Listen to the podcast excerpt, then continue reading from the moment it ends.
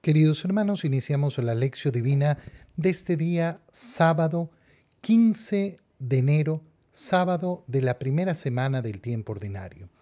Por la señal de la Santa Cruz de nuestros enemigos, líbranos Señor Dios nuestro, en el nombre del Padre y del Hijo y del Espíritu Santo. Amén. Señor mío y Dios mío, creo firmemente que estás aquí, que me ves, que me oyes. Te adoro con profunda reverencia te pido perdón de mis pecados y gracia para hacer con fruto este tiempo de lección divina. Madre mía Inmaculada, San José, mi Padre y Señor, Ángel de mi guarda, interceded por mí. En este día sábado de la primera semana del tiempo ordinario, continuamos en la primera lectura con la lectura del libro de Samuel, el primer libro de Samuel. Leemos ahora el capítulo 9, versículos 1 al 4, 10, 17 al 19 hasta el capítulo 10, versículo 1. Había un hombre de la tribu de Benjamín llamado Quis. Era de gran valor. Tenía un hijo llamado Saúl, joven de buena presencia. Entre los israelitas no había nadie más apuesto que él. Era el más alto de todos y ninguno le llegaba al hombro. Un día se le perdieron las burras a Quis y éste le dijo a su hijo Saúl, Toma contigo a uno de los criados y vete a buscar las burras. Recorrieron los montes de Efraín y la región de Salisá, pero no las encontraron.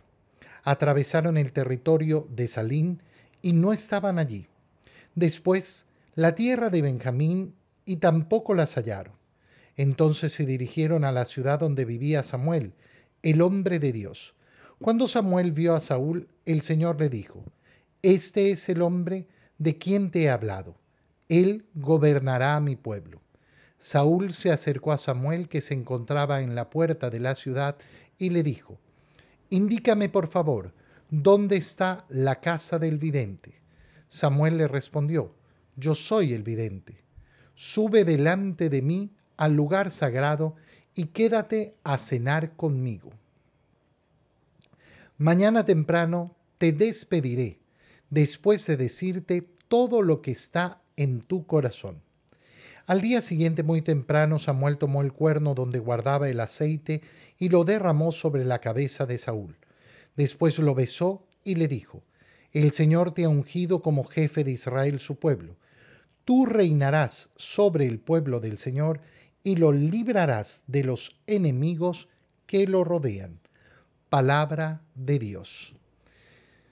Cuando comenzamos a contemplar eh, esta historia del libro de Samuel, donde mm, se va a llegar a la realidad de este primer rey de Israel, el rey Saúl, vemos, eh, vemos un particular.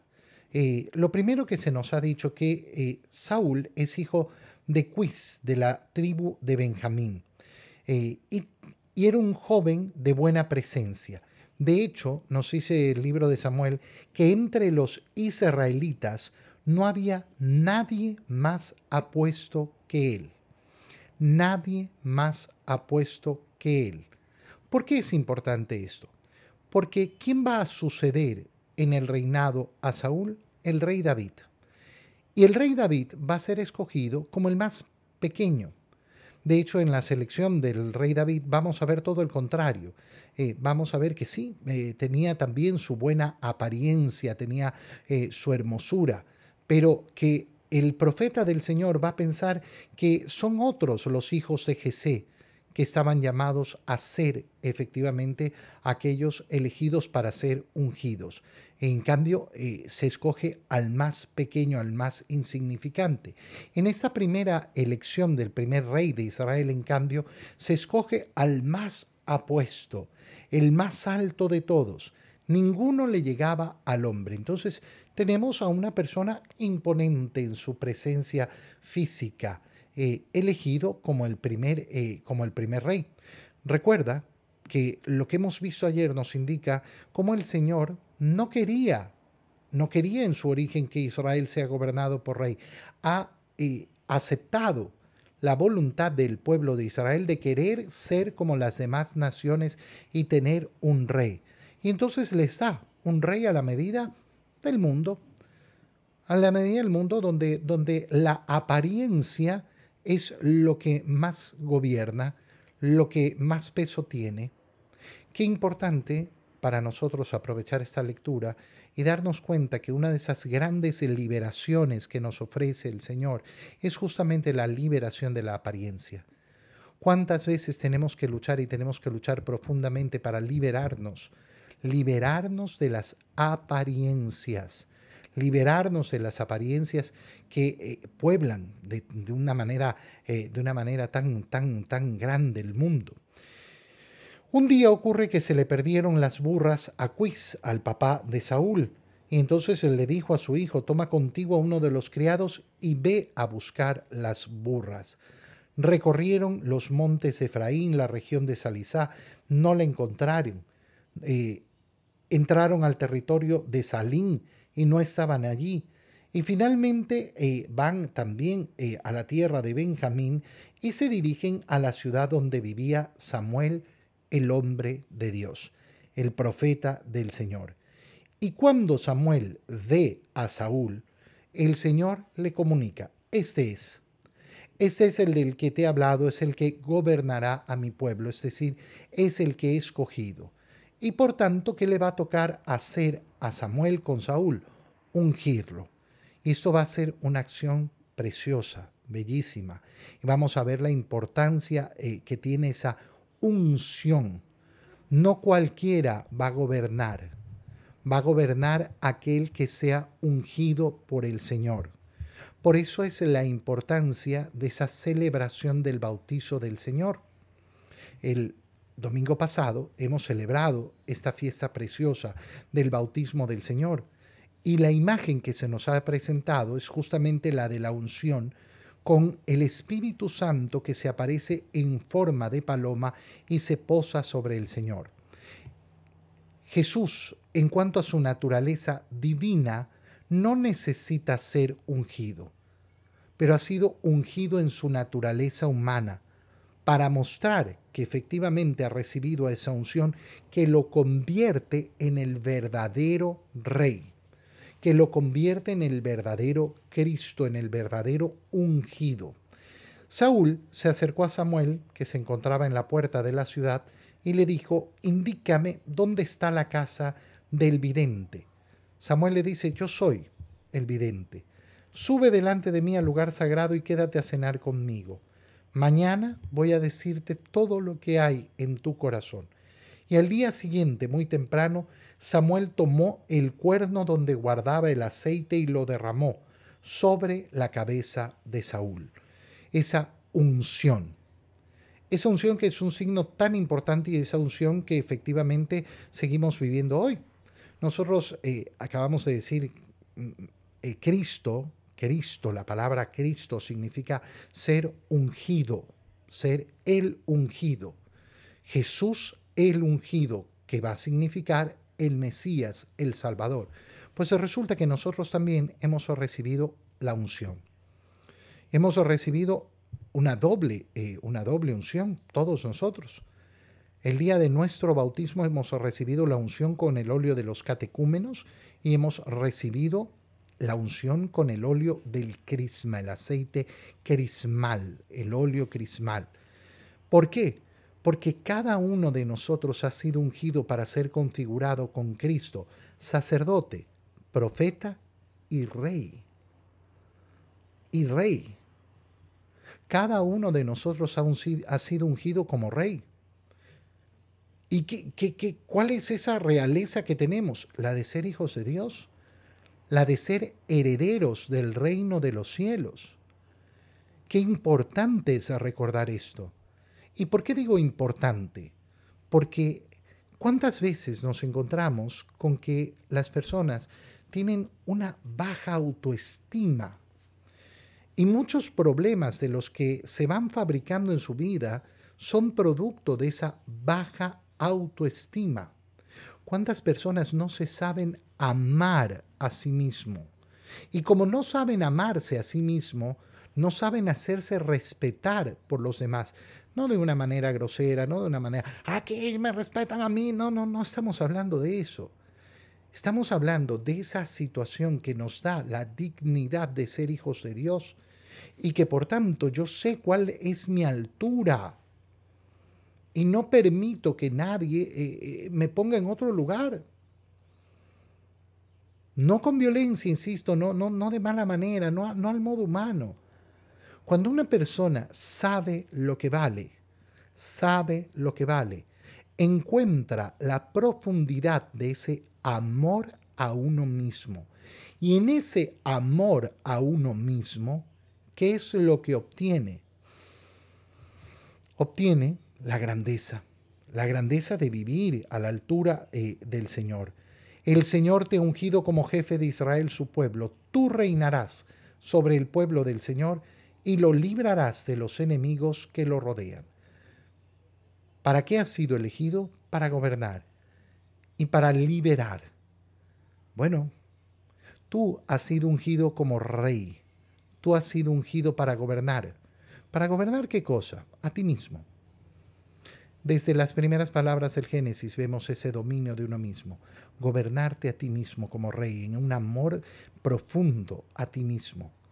No un amor egocéntrico, no un amor egoísta, sino un amor cargado de esa dignidad de saber que yo soy el amado de Dios. Yo soy aquel por el cual se ha derramado la sangre de Cristo y estoy llamado a liberar, a liberar de los enemigos liberar de los enemigos, ¿qué significa? Tener esa batalla constante contra Satanás y sus legiones.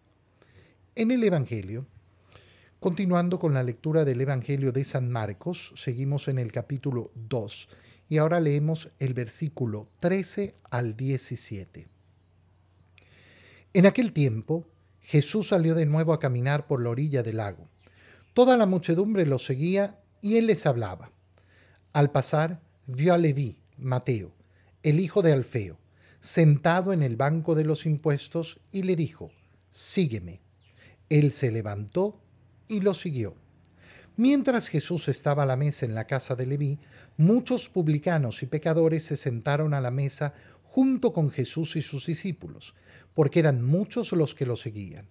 Entonces unos escribas de la secta de los fariseos, viéndolo comer con los pecadores y publicanos, preguntaron a sus discípulos, ¿por qué su maestro come y bebe en compañía de publicanos y pecadores? Habiendo oído esto, Jesús les dijo, no son los sanos los que tienen necesidad del médico, sino los enfermos. Yo no he venido para llamar a los justos, sino a los pecadores. Palabra del Señor. El llamado de Leví, el llamado de Leví, el llamado de Mateo es un llamado precioso. Mm, recapitulemos un poquito qué ha sucedido en el Evangelio de San Marcos. Después, de, eh, después del bautizo del Señor, han apresado a Juan el Bautista, el Señor se ha ido a Galilea, se ha establecido en Cafarnaúm, ha llamado a sus primeros discípulos, a Pedro eh, y a su hermano Andrés, a Santiago y a su hermano Juan. Marcos no nos cuenta el llamado de otros discípulos, eh, de otros discípulos más todavía. Eh, el quinto discípulo al cual vemos que se llama en el, eh, en el Evangelio de Marcos es a es decir, a Mateo, ese que era un publicano, un recaudador de impuestos. El Señor ha estado en Cafarnaúm, ha curado, ha sanado, ha expulsado demonios, ha mostrado su autoridad, nos ha mostrado una vida de oración profunda, ha salido a las demás aldeas, a los demás poblados para seguir predicando el Evangelio, ha vuelto a Cafarnaúm, sigue predicando, se ha producido lo que hemos visto ayer, esa sanación del paralítico, eh, eh, que treparon por el techo en la casa, eh, en la casa de Pedro. Y ahora Jesús, salió, Jesús sale a caminar por la orilla del lago. ¿De qué lago estamos hablando? Del, del mar de Galilea. Eh, del lago de Tiberiades. Eh, mar de Galilea o lago de Tiberiades es exactamente la misma cosa. Toda la muchedumbre lo seguía y él les va hablando. Ese caminar del Señor y enseñar. Caminar y enseñar. No cansarse de enseñar, de enseñar, de enseñar en todo momento. Y mientras está en eso, caminando y enseñándole a la gente, vio a Leví, que después va a ser conocido como Mateo hijo de Alfeo, sentado en el banco de los impuestos. ¿Y qué le dice a Mateo? Lo mismo que le ha dicho a los otros discípulos, síganme. ¿Qué le dijo a Andrés y a Pedro? Síganme y los haré pescadores de hombres. Lo mismo le dijo a Juan y a su hermano Santiago. Y ellos dejaron la barca y dejaron a su padre y lo siguieron. ¿Cuál es el llamado del Señor? Seguirme. Ya lo hemos meditado durante esta semana, pero qué bonito es poderlo meditar nuevamente, nuevamente meditarlo y, darnos cuenta, ¿no? Seguir, seguir al Señor. ¿Cuál, ¿Cuál es el resumen de mi vida? Yo lo puedo resumir así, tan, tan, tan fácil, tan sencillo. ¿Qué tengo que hacer? Seguir al Señor, seguir al Señor. Esta es la meta de mi existencia. Este es el modo en que yo vivo. El modo en que yo vivo es siguiendo al Señor. Es el modo del cristiano. Eso es ser verdadero discípulo. Qué bonito es poner nuestro corazón en esa sintonía y decirle, decirle al Señor, Señor, permíteme seguirte siempre. Que no se me pierda, que no se me pierda nunca de vista dónde estás que yo no pretenda ir al lado tuyo, que yo no pretenda ir por delante de ti, siempre detrás tuyo, porque lo mío es seguirte. Ahora, se produce una cosa preciosa. ¿Por qué? Porque ahí se corta la narración. Y paso inmediato, nos dice San Marcos, mientras Jesús estaba en la casa de Leví, qué cosa más extraña. Sígueme. ¿Pero a dónde? ¿A dónde lo ha hecho seguirlo Jesús a Mateo? Lo ha hecho seguirlo a su propio hogar. Lo ha hecho seguirlo a su propio hogar. Qué bonita manera de, manifestarnos, de mostrarnos. Oye, este, este es el modo, ¿eh? Este es el modo en que se tiene que realizar ese discipulado, ese apostolado. ¿Cuántas personas hacen un gran apostolado? Pero les cuesta tanto hacerlo en sus hogares. ¿Dónde tenemos que predicar al Señor? Primer lugar, en el hogar. ¿Dónde lo ha llevado Jesús a Mateo? Lo ha llevado a su propia casa. ¿Para qué? Para que los de su propia casa puedan también convertirse, puedan encontrar al Señor. Sígueme. ¿A dónde? Voy a comer en tu casa. Eso es lo que ha hecho el Señor. Y entonces, en su casa, ¿a quién ha recibido Leví? Mateo a muchos publicanos, a los que eran sus amigos, publicanos y pecadores que se sientan a la mesa con Jesús. ¿Qué es importante? Es importante darse cuenta que Jesús no es que está aprobando el pecado, nunca lo va a aprobar. Estas frasecitas de mundo que son tan, tan, tan, tan tontas, tan, tan, tan simplonas. Ay, el Señor no ha juzgado a nadie. No, no, el Señor no, no, no ha juzgado a nadie porque da la oportunidad de la conversión. Pero si tú pretendes con la frase de nadie juzga a nadie eh, decir que no hay pecado, estás muy equivocado. El Señor no quiere que el pecador siga en el pecado. El Señor quiere que las, eh, las personas se conviertan. El mensaje central del Evangelio es la conversión, es la transformación del corazón, la transformación del alma. Si no hay conversión, entonces no hay Evangelio. Lo hemos visto a lo largo de esta semana. Hemos visto cómo el Señor sale a predicar el Evangelio, sale a, anunciar la buena nueva. ¿Y qué significa anunciar la buena nueva? Conviértanse. El reino de Dios está cerca.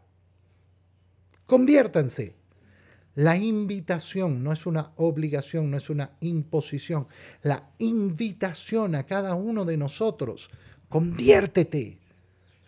¿Qué quiere decir la palabra conversión? Cambio de rumbo, transformación, transformación.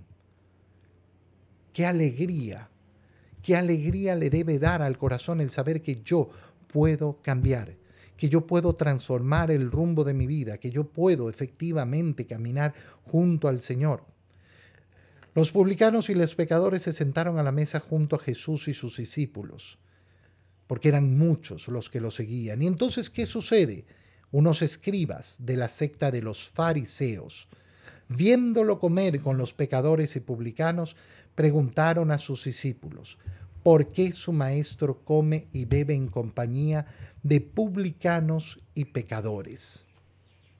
¿Por qué se hace acompañar de pecadores? Dime con quién andas y te diré quién eres. Esta frase tiene mucha, mucha razón, pero el Señor anda con aquel que quiere venir a seguirlo. El Señor no sigue a nadie. Esa es la diferencia. Esa es la gran diferencia. No es Jesús siguiendo a los pecadores. No es Jesús siguiendo a los publicanos. Es Jesús invitando a que ellos lo sigan a Él. ¿Y a quién se va a acercar entonces? A todos.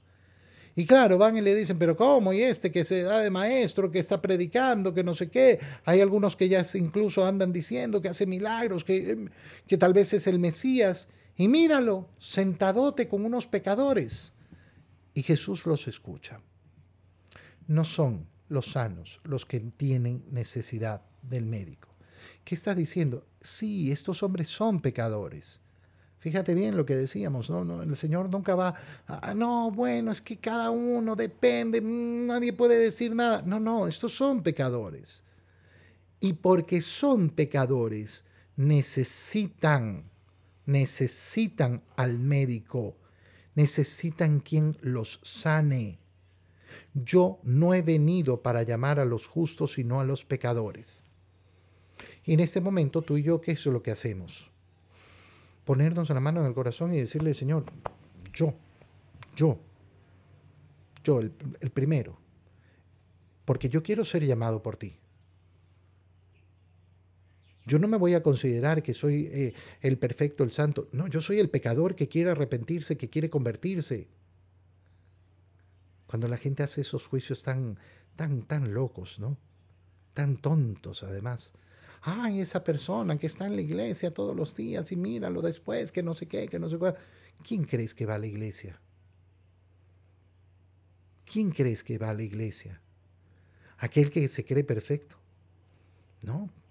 Aquel que reconoce continuamente sus faltas y sus pecados y está caminando para convertirse. Y es un camino constante y posiblemente ese camino, no posiblemente, seguramente va a durar hasta el último día de su vida. Pero aquel en cambio que no, yo no necesito mm, ir a la iglesia todos los días para demostrar. ¿Y qué haces? ¿Cómo muestras tu amor a Dios? ¿Cómo muestras tu arrepentimiento? ¿Cómo te das cuenta de la profundidad de tus pecados? Dime, ¿cómo? Qué precioso es tener la humildad de reconocer nuestra condición. Señor, yo soy un pecador. Un pecador de aquellos por los cuales tú has venido al mundo. Un pecador de aquellos a los cuales tú has venido a llamar. Tómame en tus brazos, porque yo sin ti no puedo. Tú eres verdaderamente mi Señor y Salvador. Te doy gracias, Dios mío, por los buenos propósitos, afectos e inspiraciones que me has comunicado en este tiempo de lección divina. Te pido ayuda para ponerlos por obra. Madre mía Inmaculada, San José, mi Padre y Señor, Ángel de mi guarda, interceded por mí. María, Madre de la Iglesia, ruega por nosotros. Queridos hermanos, que tengan todos un feliz día.